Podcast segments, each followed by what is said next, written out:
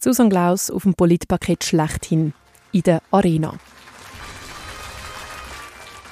Die Informationskampagne, die muss ja geschehen. Also da kommen wir ja gar nicht darum herum. Aber unsere Frage ist immer, warum eine Gesetzesänderung dazu? Das hätte der Bund längstens machen können. Dort ist sie wie auch schon beim SRF-Forum gegen den Franz Immer antreten. Der Wechsel hat eigentlich zum Ziel, und dort bleibt die Organspende freiwillig, es ist kein Automatismus, jeder Mensch, der nicht äh, spenden möchte, muss es irgendwann, irgendwann mal sagen. Und gegen den Gesundheitsminister Alain Berset. Ein Teil hat, hat schon begonnen. Es gibt jetzt eine große Diskussion im Land dazu. Wir haben sonst darüber nie diskutiert öffentlich.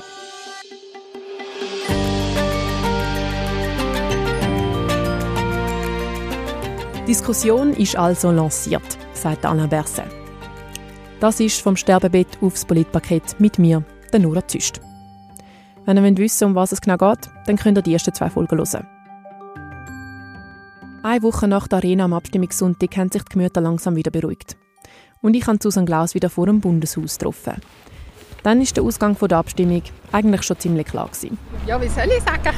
Ich glaube, realistisch sind meine Gefühle, dass es halt nicht langt für das Nein, aber wir haben das Beste gegeben. Zusammen sind wir Richtung Coworking Space gegangen, wo das Nein-Komitee den Abstimmungssonntag verbracht hat.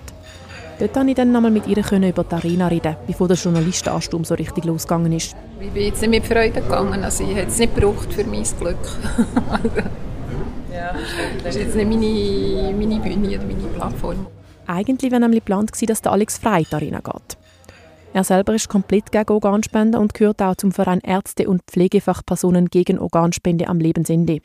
Bei der SRF Clubsendung hat das der Swiss Transplant-Chef Franz Zimmer auch schon zum Thema gemacht. Ihr wollt gar nicht, dass von verstorbenen Organen Frau Lagana dürfte nicht leben und es ist gut, dass der ja. Mann von Frau gestorben ist. Und das ist das Thema. Ich sage nicht, dass Frau Lagana Nein, nicht stimmt. Nein, Für Alex Frey war das nicht mehr eine sachliche Diskussion. Gewesen. Der Franz Immer hat hingegen gefunden, das ist eine Interessensverbindung, die man muss offenlegen muss. Der Alex Frey hat aber nicht nochmal gegen Betroffene antreten. Ich habe ihnen von Anfang an gesagt, wenn sie Betroffene bringen, habe ich ein Problem, dann komme ich vermutlich nicht. Am Anfang hat es geheißen, es kommt keine Betroffene. Kurz bevor eine Woche, knapp eine Woche vorher, hat es geheißen, es kommt jetzt doch eine Betroffene. Und da habe ich gesagt, ja gut, dann mache ich nicht mit. Oder? Haben Sie vielleicht auch darum ein bisschen Respekt, um mit Betroffenen zu argumentieren, weil sie ja ganz gegen Organspenden sind und sie darum auch mehr Angriffsfläche bieten? Ja, das hat etwas. Aber ich habe überhaupt kein Problem mit ihnen diskutieren. Auch wenn mir jemand sagt, es wäre ihnen lieber gewesen, sie wären gestorben. Zufälligerweise war gerade der Produzent der Arena, der Christoph Leisibach, auch an dieser Medienkonferenz. Das Vorgehen bei Abstimmungsarenas sei anders als bei anderen Themen. Zwar ist es so, dass man bei den Komitees Vorschläge einholen und die Vorschläge versuchen zu berücksichtigen, wenn journalistisch nichts dagegen spricht. Und das ist immer so ein bisschen Austeilen mit den Komitees und das klingt manchmal ein bisschen besser, manchmal ein bisschen weniger gut, manchmal braucht es ein bisschen mehr Diskussionen. Diese Diskussionen liegen jetzt in der Vergangenheit und am Abstimmungssonntag hat sich klar gezeigt, 60,2 Prozent haben sich für das Transplantationsgesetz ausgesprochen. Das ist schon eine Enttäuschung für das Nein-Komitee. Ja, ja, es ist, wie es ist. Nicht unbedingt so, wie ich mir es erträumt habe, aber äh, ja. Für das Nein-Komitee ist der Job jetzt erledigt, der Kampf verloren. Für die Politik und die zuständigen Ämter aber fängt die Arbeit erst an. Der Franz Zimmer, Chef von Swiss Transplant, hat mir erklärt, wie es weitergeht. Bei der Umsetzung hoffe ich natürlich jetzt auf eine möglichst rasche Umsetzung vom Bundesamt für Gesundheitswesen. Wir von unserer Seite haben ähm, die Prozesse schon andenken. Wir sind dran, also zu überlegen, wie wir das einführen wollen, wie wir schulen Und was für mich auch ganz wichtig ist, wir nehmen auch Gegner mit in die Diskussionen. Sie haben auch bereits gewisse Gegner von der Widerspruchslösung kontaktiert und wollen mit ihnen an den Tisch sitzen.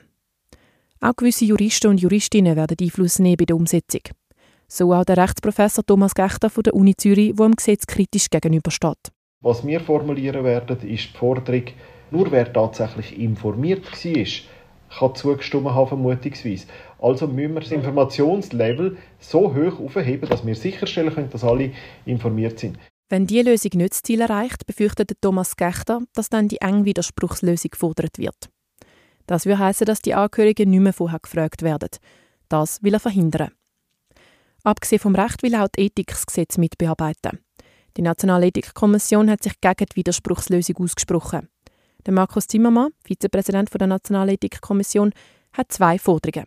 Erstens, dass ein Bewusstsein in der Bevölkerung dafür wächst, dass wir sterblich sind, dass wir irgendwann sterben werden und dass sich diese Fragen dann stellen werden.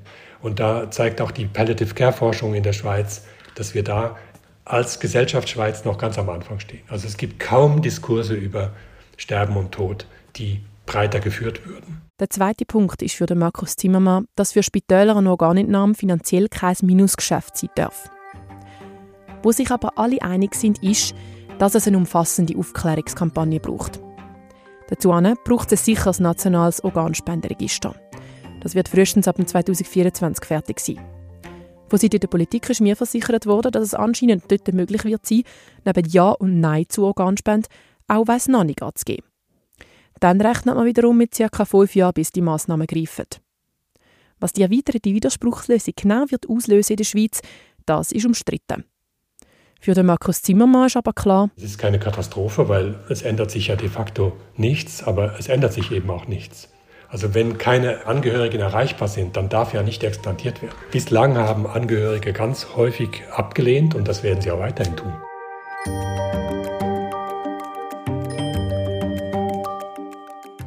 Auf jeden Fall hat der Abstimmungskampf wichtige Diskussionen auslösen. Und das hat das Swiss Transplant gemerkt. Sie und das BAG haben nach der Abstimmung einen Ansturm von Bürgeranfragen, Reaktionen und Organspendekartenbestellungen erlebt. Das haben sie mir in einer Mail geschrieben. Bestellungen von Organspendekarten sind seit Ostern kontinuierlich angestiegen. Also doch ein Erfolg fürs Komitee? Mit Susanne Klaus habe ich ein paar Wochen später nochmal telefoniert. Sie befürchtet, dass der Diskurs irgendwann einschläft. Für Susanne Klaus ist das Thema aber trotzdem abgeschlossen. habe keine Energie mehr, Französisch.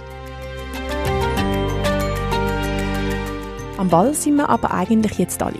Auch du kannst dich mal informieren über die Organspende. Über den Link in der Folgenbeschreibung findet ihr noch meine gebrauchten Quellen und dort könnt ihr mir auch Fragen oder Reaktionen schicken. Jetzt geht es nämlich zurück von der Politik zu uns selber.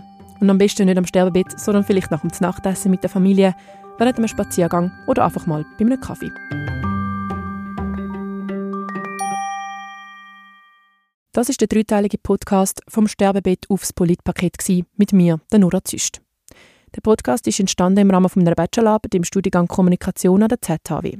An dieser Stelle danke an ZHW, insbesondere an meinen Betreuer Nico Leuenberger, für hilfreiche Tipps und Gastfreundschaft im Tonstudio. Auch ein grosses Dankeschön an alle, die sich Zeit genommen haben für das Interview. Ganz besonders an Susanne Klaus.